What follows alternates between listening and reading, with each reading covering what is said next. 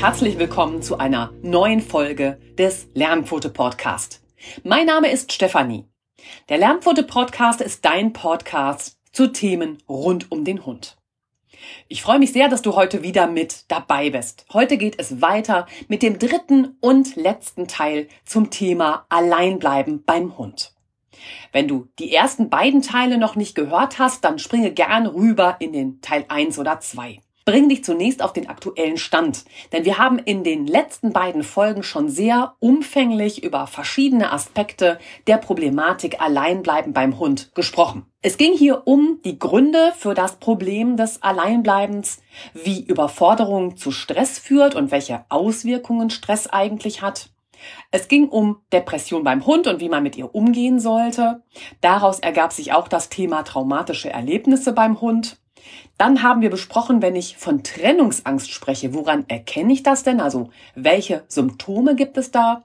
Wir haben über den Unterschied zwischen Panik und Langeweile gesprochen, weil sich eben das für Ungeübte nur sehr schwer auseinanderhalten lässt. Es ging weiter mit Lösungsansätzen bei der Trennungsangst. Ich habe dir Möglichkeiten von Nahrungsergänzungsmitteln erläutert. Wir haben über L-Tryptophan, CBD-Öl und Adaptil gesprochen. Ein weiterer Baustein für das Wohlbefinden des Hundes war seine Ernährung. Hier ging es primär um die Fütterung von Mais. Ich habe dir elf Tipps mitgegeben, wie dein Hund gelassen alleine bleibt und wir haben mit dem Punkt der Welpe allein zu Hause begonnen. Und genau an dieser Stelle geht es jetzt weiter. Wir starten mit weiteren Einzelheiten für den Einstieg zum Alleinbleiben beim Welpen. Eine erste wichtige Übung für deinen Welpen ist die Selbstverständlichkeit, mit der du ins Badezimmer gehst. Hierfür ist es wichtig, deinen Welpen nicht ständig zu beachten. Je mehr Beachtung du ihm schenkst, desto schneller wird er deine Aufmerksamkeit und deinen Zuspruch vermissen. Zu Beginn wird dein Welpe noch hinterherlaufen. Er möchte die Anbindung an dich nicht verlieren. Außerdem ist es in deiner Nähe nicht nur schön, sondern auch sehr spannend. Hier nutze sein Lieblingsspielzeug oder einen Kauknochen, um deinen Welpen für deinen Gang ins Badezimmer zu beschäftigen. Vertieft er sich in sein Spiel, nutze diesen Moment, um ohne Aufhebens aus dem Zimmer zu gehen. Ebenso selbstverständlich kommst du wieder zurück. Schenke deinem Welpen jetzt keine besondere Beachtung. Dein Kommen und Gehen gerade innerhalb deiner Wohnung muss für deinen Welpen zur Selbstverständlichkeit werden. Und so könnte deine erste spielerische Übung zum Alleinbleiben beim Welpen aussehen. Lecken und Kauen sind beim Hund natürliche Strategien, um den Stress zu regulieren und Situationen besser zu bewältigen. Nutze diese beruhigende Wirkung von Lutschen, Schlecken, Beißen und Nagen auf deinen Welpen für die erste leichte Erfahrung mit dem Alleinbleiben. Lasse deinen Welpen mit etwas spielen, was ihm richtig viel Freude macht, weil er genau dabei etwas findet, was ihn zufrieden stimmt. Fülle ihm dazu einen Kong mit etwas Frischkäse oder Nassfutter. So mit deinem leckeren Kong beschäftigt, verlässt du kurz den Raum. Auf keinen Fall sollte dein Welpe beginnen, dich zu vermissen. Er sollte in der Zeit deiner kurzen Abwesenheit eine gute Emotion haben, weil er mit etwas Tollem beschäftigt ist, was einfach gute Laune macht. Nur so verknüpft der Welpe mit der Zeit dein Weggehen mit dem Spaß des Snackspielzeugs Kong. Wenn du dich informieren möchtest, was ein Kong genau ist, das verlinke ich dir in den Show Notes. Komme dann wie selbstverständlich zurück und nehme deinem Welpen zunächst unaufgeregt wieder ab, womit er bisher beschäftigt war. So rettest du sein gutes Gefühl in deine nächste Übungseinheit. Dein Welpe wird zunächst enttäuscht sein, wenn sein leckeres Futterspielzeug nicht mehr zur Verfügung steht. Wiederhole diese Übung oft und dehne die Zeit eurer Trennung langsam und stetig immer mehr aus. Achte jedoch darauf, dass die Füllung des Kongs lange genug ausreicht. Je selbstverständlicher du mit den alltäglichen Situationen umgehst, desto selbstverständlicher sind diese auch für deinen Welpen.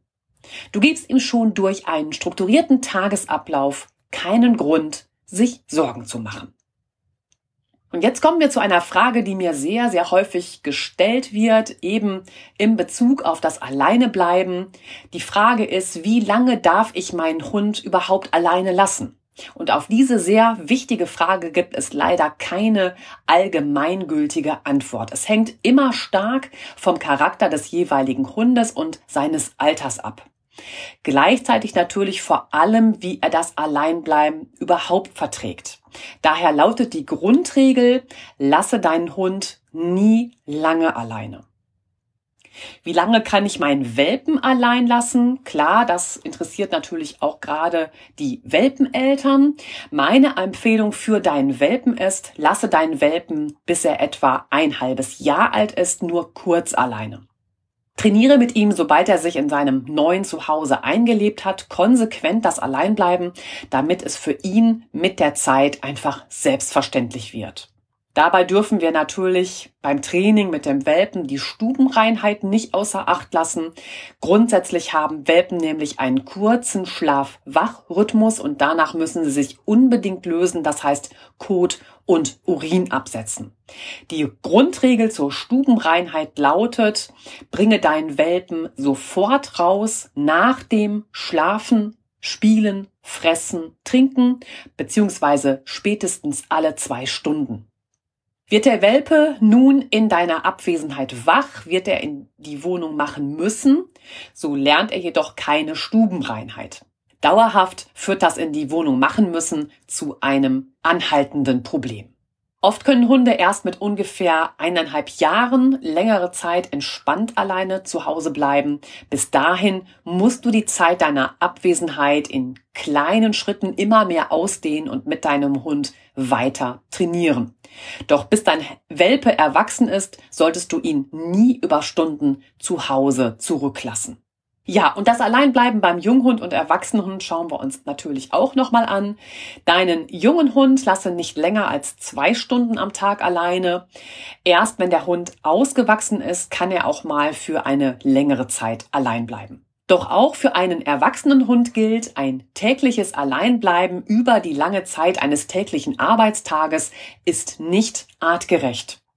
Kommt der erwachsene Hund mit dem Alleinbleiben zurecht, solltest du ihn nicht länger als höchstens fünf Stunden zu Hause alleine lassen. Bedenke, dass sich dein Hund auch lösen muss. Er braucht seine regelmäßigen Gassi-Runden und die damit verbundene Bewegung für eine intakte Verdauung und sein Wohlbefinden. Da ist ein Hundeklo in der Wohnung, um das Alleinbleiben für den Hund irgendwie praktikabel zu machen, keine Alternative. Bist du berufstätig und erledigst deine beruflichen Verpflichtungen nicht dauerhaft von zu Hause aus, schaue dich nach einem geeigneten Hundesitter um.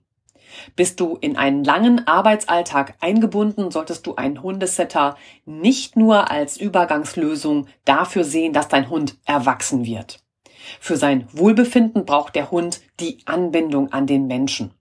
Die Alternative zu einem Hundesitter ist auch eine Huta, also eine Hundetagesstätte, in der dein Hund tagsüber oder wenn du lange unterwegs bist, betreut wird. Aber immer mehr Arbeitgeber sehen auch die vielen Vorzüge in der Anwesenheit von Hunden am Arbeitsplatz. Der Bundesverband Bürohunde e.V. macht sich schon lange stark für mehr Bürohunde am Arbeitsplatz. Die unabhängige Interessengemeinschaft möchte mit ihrer Initiative dem dramatischen Anstieg von Burnout und psychischen Erkrankungen im Arbeitsleben entgegenwirken.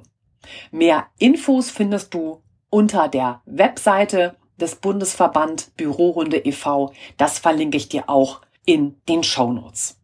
Ja, bei der Frage, darf der Hund mit an den Arbeitsplatz, bespreche dich zunächst mit deinem Vorgesetzten.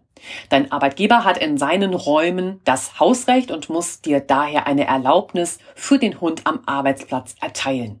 Bringst du deinen Hund eigenmächtig ohne jegliche Absprache mit ins Büro, kann das zu einer Abmahnung und bei mehrmaligem Verstoß gegen das Verbot auch zu einer Kündigung führen. Hat dein Chef oder deine Chefin deinem Hund am Arbeitsplatz zugestimmt, dann besprich dich trotzdem mit deinen Kolleginnen und Kollegen. Sorge weiterhin für ein gutes Betriebsklima, indem du offen mit möglichen Sorgen deines Teams, was die Anwesenheit deines Hundes angeht, umgehst. Denn es gibt vielleicht durchaus Bedenken wegen einer bestehenden Tierhaarallergie, der Hygiene oder der schlichten Angst vor Hunden. Erst nach diesen Gesprächen mit deinen Kolleginnen und Kollegen wäge für dich ab, ob es für alle Beteiligten eine gute Entscheidung ist, den Hund mit an den Arbeitsplatz zu bringen. Jetzt kommen wir zu Punkten, worauf du beim Alleinbleiben unbedingt achten solltest. Bellen ist nur das Symptom. Ich habe dir bereits aufgezeigt, dass einige Hunde durch den erheblichen Stress und ihre Panik beim Alleinsein dazu neigen zu bellen.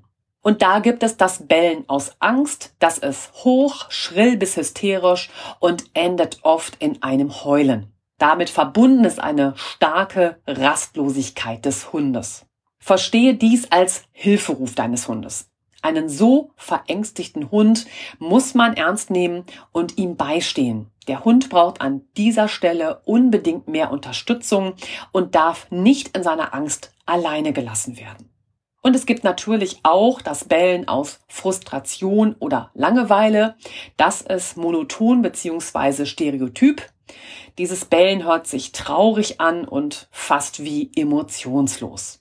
Der Hund versucht mit dem Bellen seine Situation erträglicher zu machen. Durch sein Bellen kommt es in seinem Körper zu einer Endorphinausschüttung, wodurch sich der Hund besser fühlt. Gleichzeitig aber wird er süchtig nach diesen Glückshormonen. Hier liegt die Motivation zum Bellen oft in einer Unterforderung und Langeweile des Hundes. Das Bellen dient dem Stressabbau. Auch eine Stereotypie wie das exzessive Lecken etwa der Pfote folgt dem gleichen Zweck. Es dient der Beruhigung und sorgt ebenfalls für eine Endorphinausschüttung. Ja, Bellen ist ein natürliches Verhalten beim Hund. Das ist seine Sprache. Es ist unmöglich, ein Bellen komplett zu unterdrücken und sollte daher nie versucht werden. Wichtig ist, Bellen frühzeitig in die richtigen Bahnen zu lenken. Für die Erarbeitung einer Lösung braucht es immer die Identifizierung des Klangbildes, also wie hört sich das Bellen des Hundes an. Es muss eine Ursachenforschung betrieben werden, also warum bellt der Hund, was ist genau seine Motivation und dann natürlich ein gezieltes Training. Melde dich gerne bei mir, wenn du Fragen hast oder ich dich unterstützen soll. Möchtest du mehr zum Thema Bellen beim Hund erfahren, findest du dazu auch einen Blogbeitrag mit entsprechender Podcast-Folge. Das Ganze habe ich dir in den Show Notes verlinkt. Und dann ist dabei auch ein wichtiges Thema anzusprechen, wenn es um Bellen geht, nämlich Elektroschock, Sprühhalsbänder und Co als schnelle und kostengünstige Lösung mit sicherem Trainingserfolg werden immer wieder in Facebook-Gruppen und unter Hundehaltern sogenannte Anti-Bell-Halsbänder empfohlen. Solch ein Halsband wird durch das Bellverhalten des Hundes, aber auch durch sein Knurren oder Jaulen selbstständig ausgelöst, sodass der Halter nicht einmal anwesend sein muss. Das Halsband sorgt in der entsprechenden Situation für einen Sprühstoß entweder einer Flüssigkeit wie etwa Wasser oder eines Gases mit einem für den Hund zum Beispiel unangenehmen Geruch nach Zitrus. Zusätzlich ist der Sprühstoß mit einem Zischgeräusch verbunden. Doch durch Symptombehandlung feiert man keine Erfolge. Da Bellen zur natürlichen Kommunikation des Hundes gehört, ist sein Bellverhalten und ein mögliches Knurren oder Jaulen nur ein Punkt seines Verhaltensrepertoires. Nimmt das Bellverhalten beim Hund ein unerwünschtes Ausmaß an, stell dir dies immer nur als die kleine Spitze des Eisbergs der eigentlichen Problematik vor. Bellen ist hier lediglich ein Symptom für eine ernstzunehmende und weitreichende Problembewältigung des Hundes. Wird das Bellen des Hundes nun durch einen Schreckreiz über das Anti-Bell-Halsband reduziert oder abgestellt, kann der Hund trotzdem davon nicht besser alleine bleiben. Wo bleiben dabei fairer Umgang und partnerschaftliches Miteinander? Wenn mir jemand aus heiterem Himmel eine Ohrfeige versetzt, kann ich die Ursache dafür im besten Falle nur erahnen. Hätte ich die Person nicht ansehen dürfen oder mehr lächeln müssen? Hätte mich mehr Distanz vor der Ohrfeige bewahrt oder eine andere Kleidung, ein anderer Haarschnitt? Die für mich richtige Lösung bleibt im Dunkeln. So ungefähr muss es dem Hund ergehen, der plötzlich in seinem Verhalten über ein Anti-Bell-Halsband beeinflusst wird. Anonym und ohne Vorwarnung wird er mit einer äußerst heftigen Korrektur konfrontiert. Es gibt für ihn keinen Hinweis darauf, warum das geschieht. Er hat damit auch keine Anleitung, wie er hätte die Situation besser lösen können. Dies alles führt bei weiterem Alleinsein des Hundes meist zu einer noch stärkeren Verunsicherung. In den eigenen vier Wänden, die für Schutz und Geborgenheit stehen, ebenso wie für Wärme und Wohlbefinden, erzeugt man beim Nutzen eines Anti-Bell-Halsbandes und den ausgelösten Schreckreiz beim Hund ein Gefühl der Unsicherheit und des Unbehagens.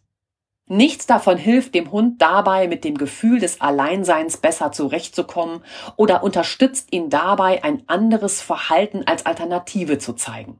Er bleibt mit einem noch höheren Stresslevel weiterhin alleine zurück. Das eigentlich bestehende Problem des Alleinbleibens zeigt sich dem Halter irgendwann nicht mehr über das Symptom Bellen. Er glaubt sich auf dem richtigen Weg und erkennt nicht mehr, dass er aktiv werden müsste, um seinem Hund dauerhaft beim Alleinbleiben zu helfen. Daher meine Bitte, benutze keine technischen Hilfsmittel wie Anti-Bell-Halsbänder.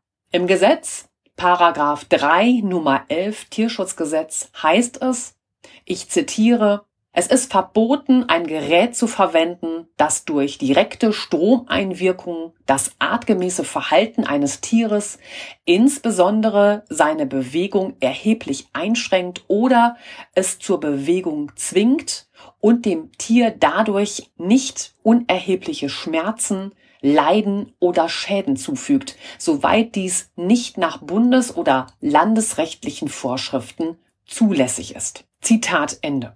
Der Gesetzgeber hat an dieser Stelle leider keine Definition für nicht unerhebliche Schmerzen oder erhebliches Leiden formuliert.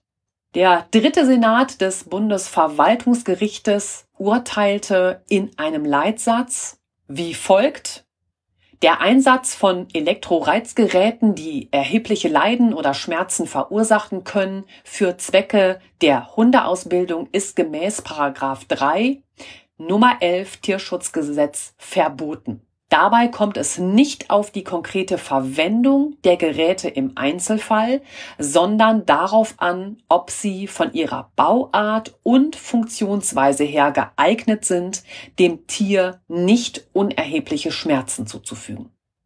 Laut dem Bundesverwaltungsgericht handelt es sich bei dem Verbot des Paragraphen 3 Nummer 11 Tierschutzgesetz um ein generelles Verbot. Dies wurde bereits im Februar 2006 so vom Bundesverwaltungsgericht bestätigt. Das Bundesverwaltungsgericht sagt hierzu, dass es nicht auf die konkrete Verwendung des Teleimpulsgeräts im Einzelfall ankommt. Vielmehr kommt es darauf an, ob das Teleimpulsgerät dem Tier durch seine Bauart keine unerheblichen Schmerzen zufügt. Ich habe dir das alles, damit du das nochmal nachlesen kannst, in den Show Notes auch verlinkt. Und dazu gibt es auch Merkblätter der Tierärztlichen Vereinigung für Tierschutz e.V. Das sind einmal Merkblatt Nummer 50, da geht es um elektrische Hundeerziehungshilfen, nämlich zum Beispiel Telereizgeräte. Und einmal im Merkblatt Nummer 70 um tierschutzwidriges Zubehör für Hunde und Katzen. Und die Tierärztliche Vereinigung für Tierschutz e.V. bezeichnet sämtliche Bellstoppgeräte, die auf elektrischer, chemischer, Geräusche erzeugender oder Luftstoß erzeugender Grundlage funktionieren als tierschutzwidriges Zubehör.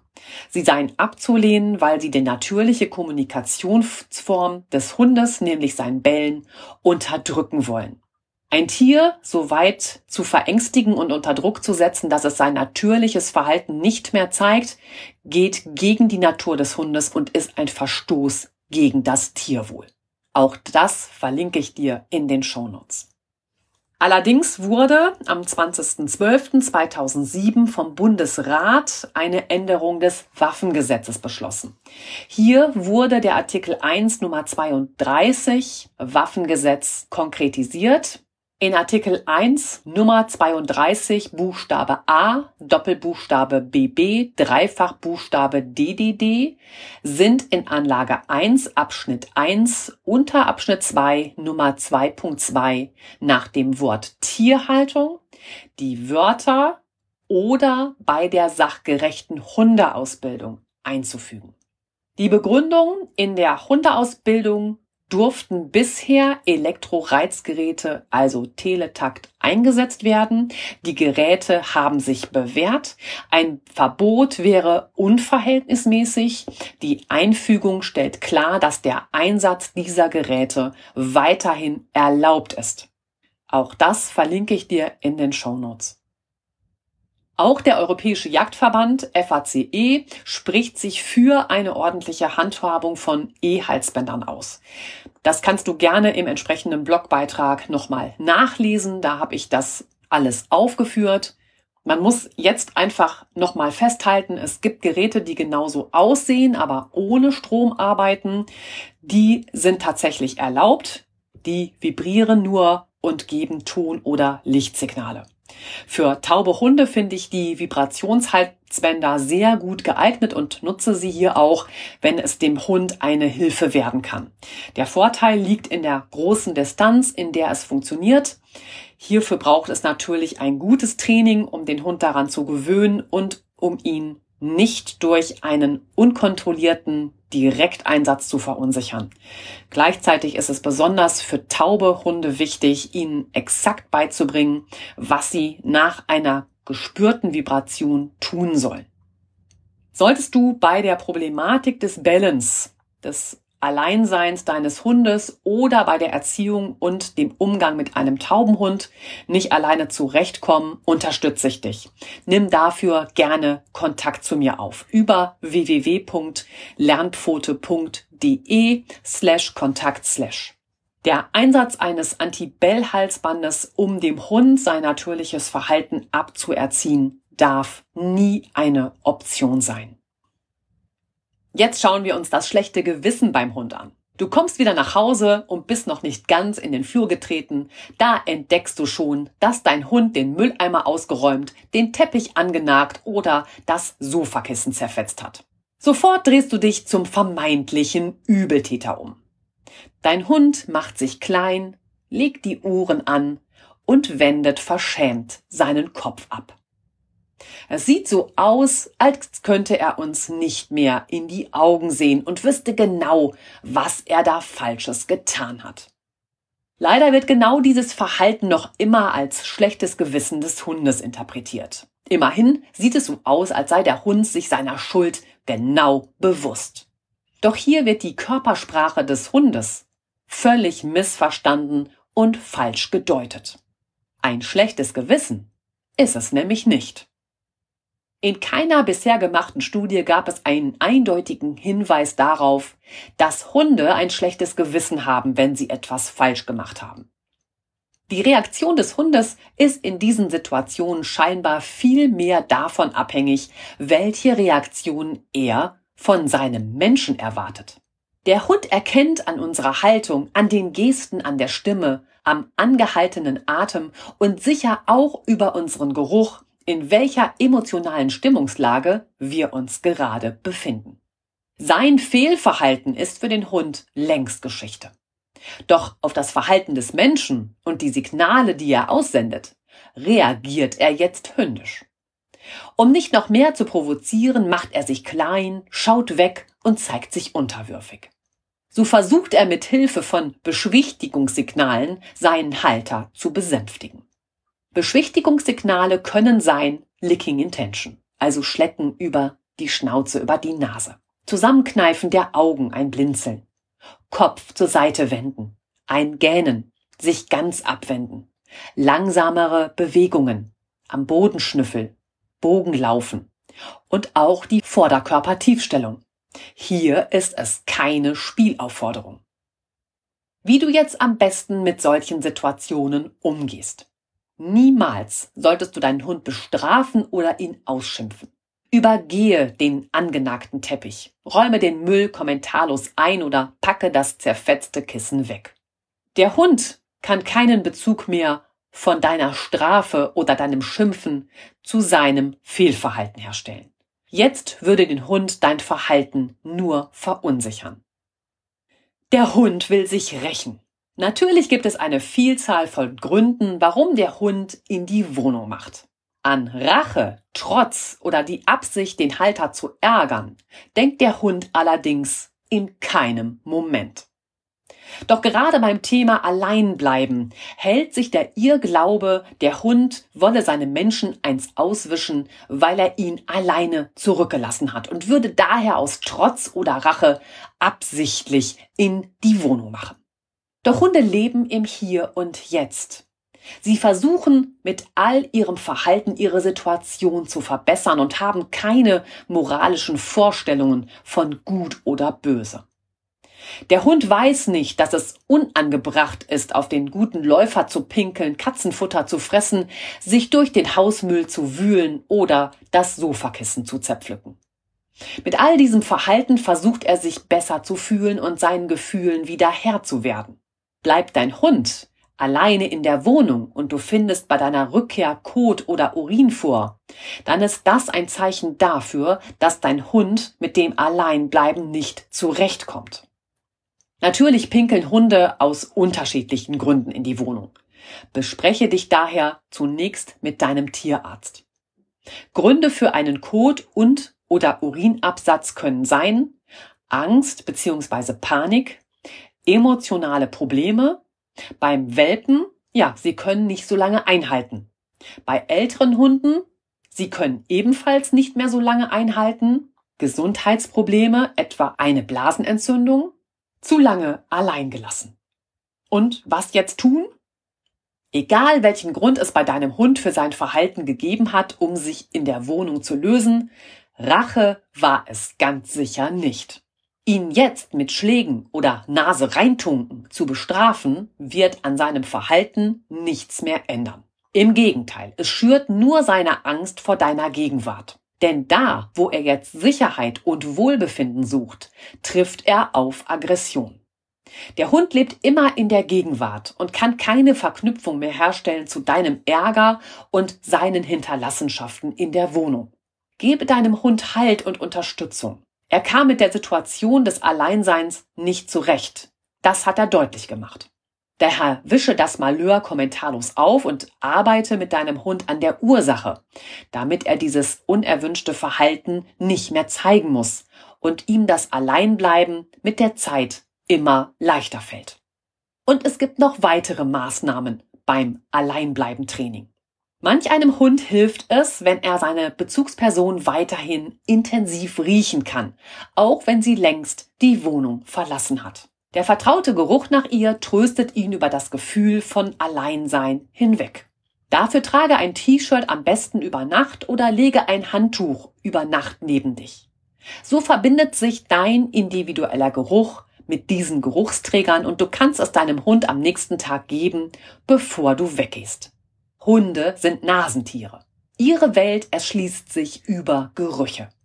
Dazu haben sie sogar ein eigenes, fein ausgebildetes zusätzliches Riechorgan, das sogenannte Jakobson-Organ oder auch Jakobsonsches Organ. Gerüche verarbeitet der Hund nicht wie andere Sinneswahrnehmungen in der Großhirnrinde, sondern im sogenannten Mandelkern des limbischen Systems. Vereinfacht ausgedrückt liegt hier der Sitz der Emotionen. Damit sind Emotionen und Stimmungen sehr stark mit Gerüchen verbunden. Der weiche Stoff eines T-Shirts oder eines Handtuchs mit dem Geruch seines Menschen macht es dem Hund leichter, sich in der Zeit des Alleinseins weniger Sorgen zu machen. Seine Bezugsperson ist ja irgendwie doch nah bei ihm. Reagiert dein Hund stark auf Geräusche außerhalb der Wohnung, vielleicht auch, weil er viel lauscht, ob du zurückkommst, kann es ihm helfen, diese Reize zu übertönen. Stelle ihm das Radio an oder nutze entspannende Musik, um ihm seine Aufgabe, ich kümmere mich um alles, was draußen vor sich geht, herauszuhelfen. Gerade Entspannungsmusik beruhigt Hunde und in einer immer wiederkehrenden Reihenfolge zeigt sie auch eine tröstende Wirkung auf den Hund. Hundefernsehen in Abwesenheit. Weniger hilfreich ist es, in deiner Abwesenheit stattdessen den Fernseher für den Hund laufen zu lassen. Hunde sehen unsere Welt ungefähr wie ein Mensch mit Rot-Grün-Blindheit. Außerdem sehen Hunde wesentlich undeutlicher als Menschen. Ihre Sehschärfe ist etwa sechsmal geringer. Das hindert sie keinesfalls hervorragend zu jagen und sich zu orientieren. Gleichzeitig können sie gerade bei Dämmerung viel besser sehen als wir Menschen. Der Unterschied liegt im Augenhintergrund, der beim Hund wie verspiegelt ist. Der Grund ist eine besondere Schicht, das sogenannte Tapetum lucidum. Von ihr wird das einfallende Licht reflektiert und fällt ein weiteres Mal auf die Lichtrezeptoren. Diese Schicht sieht man vor allem bei Dunkelheit, wenn auf die Augen von Hund oder Katze Licht fällt. Hinzu kommt ein weiterer wichtiger Unterschied zum Sehen des Menschen. Hunde sehen schneller. Sie nehmen Bewegungen besser wahr, weil sie eine andere Flickerfrequenz haben als wir Menschen. Diese Frequenz beschreibt, wie oft ein gesehenes Bild im Auge auf und abgebaut wird. Bei uns liegt die Flickerfrequenz bei ungefähr 50 Hertz. Daher reicht es, wenn beim Fernsehen das Bild innerhalb einer Sekunde 50 Mal auf und abgebaut wird. In dieser Abfolge nehmen wir Bewegungen als kontinuierlich wahr. Bei Hunden allerdings liegt diese Frequenz bei 75 Hertz. Damit Hunde auf dem Fernseher eine durchgehende Bewegung sehen, brauchen sie also eine höhere Bildfrequenz als wir Menschen. Neuere Fernseher mit einer hohen Wiedergabefrequenz sind daher in der Regel für unsere Hunde plötzlich interessant. Hunde nehmen allerdings ihre Umwelt wesentlich stärker über den Hörsinn wahr als über das bloße Sehen. Wenn Hunde also das Geschehen auf dem Bildschirm mit Interesse verfolgen, sind für sie vor allem die Geräusche hochspannend. Ihr Interesse gilt vor allem Bellen, Winseln, Quietschgeräuschen etwa von Spielzeugen und die Interaktion von Menschen mit Hunden. Gleichzeitig sind Hunde Experten darin, Stimmungen wahrzunehmen. Daher ist auch immer die Reaktion des Halters auf die laufende Sendung entscheidend. Hunde orientieren sich sehr stark an unseren Emotionen. Wühlt uns ein Fernsehfilm besonders auf, etwa bei einem traurigen Film, wollen Hunde sehr oft unsere Stimmung verbessern, indem sie versuchen, uns zu trösten. Die Handlung innerhalb der Sendung haben sie dabei aber gar nicht verstanden. Viele Hunde reagieren gerade bei anderen Tieren im Fernsehen mit Anspringen des Bildes oder lautstarkem Bellen. Auch wenn sie dieses Verhalten auf täglichen Gassi-Runden nicht zeigen. Hier ist dein Hund mit der Situation überfordert und braucht eine klare Führung. Diese kannst du aber nicht geben, wenn er alleine mit dem Fernseher bleibt. Daher nutze die beruhigende Wirkung einer angenehmen und entspannenden Musik, die du abspielst, um Geräusche von außen zu übertönen, nicht jedoch das Fernsehprogramm. Eine wertvolle Unterstützung kann dagegen auch der Relaxodoc sein. Das kleine Relaxodoc Soundmodul arbeitet über Schallwellen mit speziellen auf den sensiblen Hörsinn von Hunden abgestimmten Soundversionen. Diese lassen den Hund entspannen. Zunächst muss dein Hund die ruhige Musik mit einem Zustand der Entspannung verknüpfen. Stelle die ruhige Musik des Relaxodocs an, wenn dein Hund schon in einem entspannten Zustand ist. Zum Beispiel, wenn du nach einem ausgiebigen Spaziergang mit ihm nach Hause zurückkehrst und er sich schlafen legt. So verbindet er automatisch die Musik mit seiner entspannten Gemütslage. Später löst die Musik des Relaxodogs unbewusst Entspannung bei deinem Hund aus und lässt sich dann einsetzen, wenn dein Hund alleine bleiben soll, um ihn in seiner Ruhe zu fördern. Der letzte Aspekt in der heutigen Folge zum Thema Alleinbleiben beim Hund beschäftigt sich mit dem Sachverhalt Auto. Du hast vielleicht meinen Facebook-Post gelesen, bei dem ich die Hundediebstähle in Zeiten der Corona-Pandemie aufgegriffen habe. Aufgrund der Corona-Pandemie hat neben dem illegalen Welpenhandeln auch der Hundediebstahl zugenommen. Die große Nachfrage nach Hunden wird dazu genutzt, gestohlene Tiere gewinnbringend zu verkaufen. Daher lauten die Grundregeln, leine deinen Hund niemals unbeaufsichtigt vor Geschäften an, auch nicht für wenige Minuten. Ein Diebstahl dauert nur wenige Sekunden. Und lasse deinen Hund auch nicht alleine im Auto zurück. Damit kommen wir zu der Frage, wie lange darf ich den Hund im Auto alleine lassen? Hundehaltern ist meist noch klar, den Hund im Sommer auch nicht für ein paar Minuten im warmen Auto zurückzulassen. Doch im Winter? Trotz ihres dicken Winterfells macht Hunden die Zeit im eiskalten Auto zu schaffen. Dabei macht natürlich die Kälte einem Bernhardiner, Husky oder Leonberger sehr viel weniger aus als einer kurzhaarigen Rasse wie dem Weimaraner, Meierwischler oder einem Windhund. Gleichzeitig hängt die Kälteempfindlichkeit auch vom gesundheitlichen Allgemeinzustand, der Größe des Hundes, seinem Alter und nicht zuletzt seinem Körperfettanteil ab. Auf gemeinsamen Spaziergängen bleibt der Hund durch die Bewegung warm und kühlt weit weniger schnell aus. Doch gerade kleine Rassen und Hunde mit kurzem Fell frieren auch auf der Gassi-Runde schnell. Daher achte darauf, sie gegebenenfalls mit einem Hundemantel auszustatten und eure Ausflüge kurz zu halten. Auch wenn der Hund im Auto auf einer Decke liegt, bietet sie ihm nur wenig Schutz und Wärme. Durch den Bewegungsmangel kühlen Hunde im Auto sehr schnell aus und es kommt zu gesundheitlichen Problemen. Aus all diesen Gründen sollten Hunde auch im Winter nicht alleine im Auto bleiben, auch nicht für eine kurze Dauer. Im Hundetraining, etwa beim Maintrailing, muss der Hund oftmals im Auto warten, bis er an der Reihe ist. Dann ist er zwar nicht alleine, doch kalt wird ihm durch die fehlende Bewegung auch. Hier haben sich Wärmekissen oder Wärmedecken bewährt, die den Hund über die Wartezeit warm halten.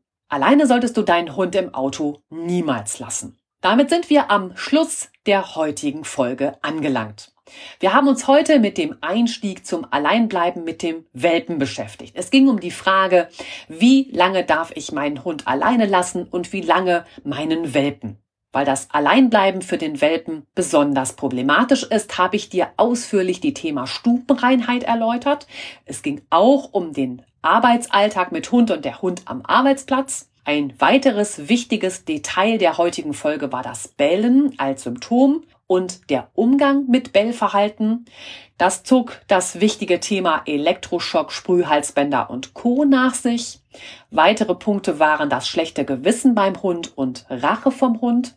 Und wir haben auch über weitere Maßnahmen beim Alleinbleibtraining gesprochen und die Frage geklärt, wie lange darf ich den Hund im Auto alleine lassen.